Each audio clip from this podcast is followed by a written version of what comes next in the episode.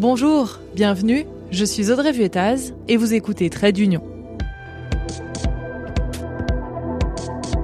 Vous ne comprenez rien à l'Union européenne Ce podcast est fait pour vous. N'hésitez pas à vous abonner pour être prévenu à chaque sortie d'épisode.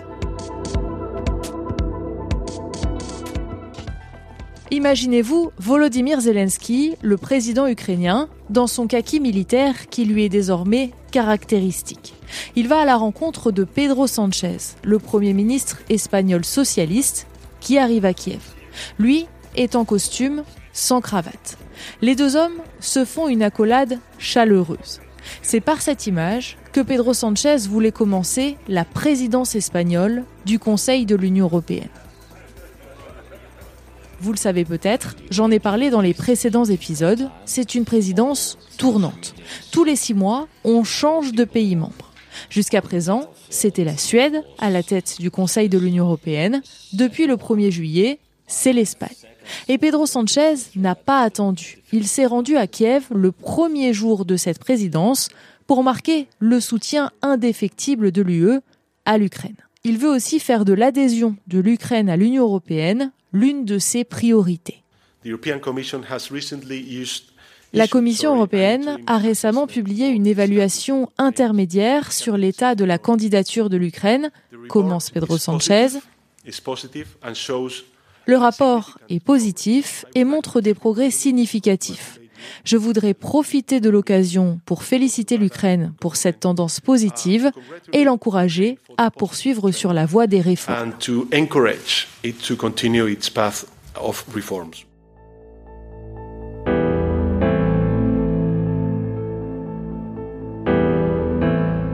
Voilà pour le symbole. Pour le reste, être à la tête du Conseil de l'Union européenne, c'est surtout donner l'impulsion. L'Espagne ne va pas prendre la tête de l'Union européenne, ça permet surtout de mettre sur le haut de la pile des dossiers qui lui semblent importants. Et des dossiers, il y en a beaucoup. L'année prochaine, ce sont les élections européennes. On va donc terminer une mandature de 5 ans et en commencer une nouvelle. Alors avant, on se dépêche de tout boucler. Parmi les dossiers, il y a la réforme du marché de l'électricité, la nouvelle politique migratoire de l'Union européenne, la réforme du pacte de stabilité, vous le savez, la discipline budgétaire pensée à Maastricht en 92, mais qu'il faut adapter aux enjeux actuels, l'Espagne voudrait par exemple assouplir les règles. Il y a aussi le dossier de la réindustrialisation de l'Europe, puisqu'on s'est rendu compte pendant le Covid que c'était pas ouf de tout fabriquer hors de chez nous.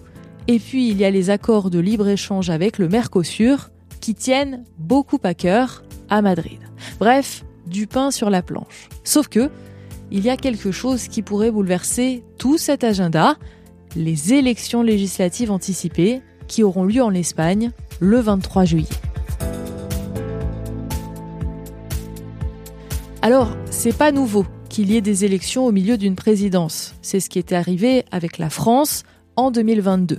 Sauf que là, ces élections, elles n'étaient pas prévues. En fait, elles ont lieu parce que le 28 mai dernier, Pedro Sanchez, qui est de gauche, s'est pris une grosse claque électorale aux élections municipales et régionales. Et ça, c'est quand même, euh, c'est quand même fort parce que ça faisait longtemps en fait que les municipalités en fait espagnoles sont principalement de gauche quoi. Il y a eu un mouvement en fait euh, droite. Je parlerai pas de populiste, mais plutôt de conservateur. Vous venez d'entendre Alexandre Minguez, qui est un ami journaliste et qui a l'avantage d'être espagnol. Je lui ai donc demandé un coup de main pour nous éclairer. Nous avons donc un Pedro Sanchez affaibli qui convoque des élections anticipées pour regagner sa légitimité par les urnes. Sauf que ce sera loin d'être simple, car en face, le Parti populaire, PP, la droite, est en tête dans les sondages pour la petite info, tu vois, par exemple, le parti, populaire, ça a toujours été une droite un peu, un peu dure. En fait, a, c'est une droite conservatrice. Euh, en France, on n'a pas cette équivalence euh, de la, de cette droite conservatrice, parce que les républicains, euh, bon, ils sont droite, mais euh, ils ont en fait des modérés et des conservateurs. Alors que eux, c'est vraiment des conservateurs purs et durs sur les valeurs espagnoles, sur les valeurs du pays, etc. Et donc, ils sont en tête et ont de très fortes chances de remporter ces législatives. Le Premier ministre deviendrait donc de droite. Les Espagnols attendent beaucoup au changement. Il y a la crise qui était importante et les prix ont énormément augmenté en, règle générale sur des produits euh, de première nécessité. La crise économique ne va pas en faveur en fait des partis politiques qui sont qui sont au pouvoir actuellement. La seule chose qui pourrait sauver Pedro Sanchez, c'est que les mesures anti-inflation qu'il a mises en place commencent à faire effet. L'inflation a perdu 1,9 je crois, donc c'est assez important parce qu'ils ont mis en place, le gouvernement socialiste, euh, des choses qui ont fait qu'ils ont bloqué. Euh, en fait, il n'y a plus de TVA pour l'essence. Euh, ils ont bloqué la TVA pour la, nourriture. Et ils ont fait des plusieurs gels de prix différents pour plusieurs choses, pour créer de la consommation et créer du pouvoir d'achat. Là, pour le coup, tu as un fait.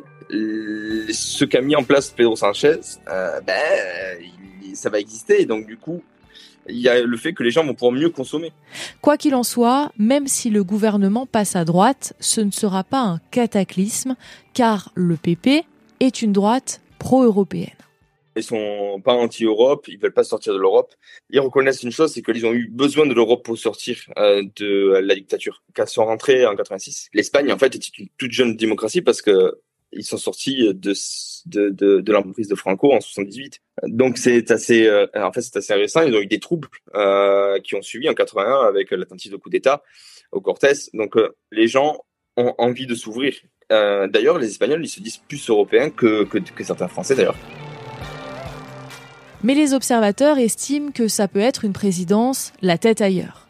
Déjà parce que c'est compliqué de se focaliser sur l'international quand on a des soucis intérieurs, mais aussi parce que si la victoire n'est pas franche d'un côté comme de l'autre, il va falloir faire des coalitions et les tractations peuvent prendre des semaines. Imaginons qu'on y arrive en septembre, il ne restera que quatre petits mois à cette fameuse présidence. D'ailleurs, pour l'anecdote, Pedro Sanchez a dû accepter de reporter au mois de septembre justement le discours inaugural de cette présidence tournante, qui a lieu à chaque fois devant le Parlement et qui était prévu à l'origine le 13 juillet.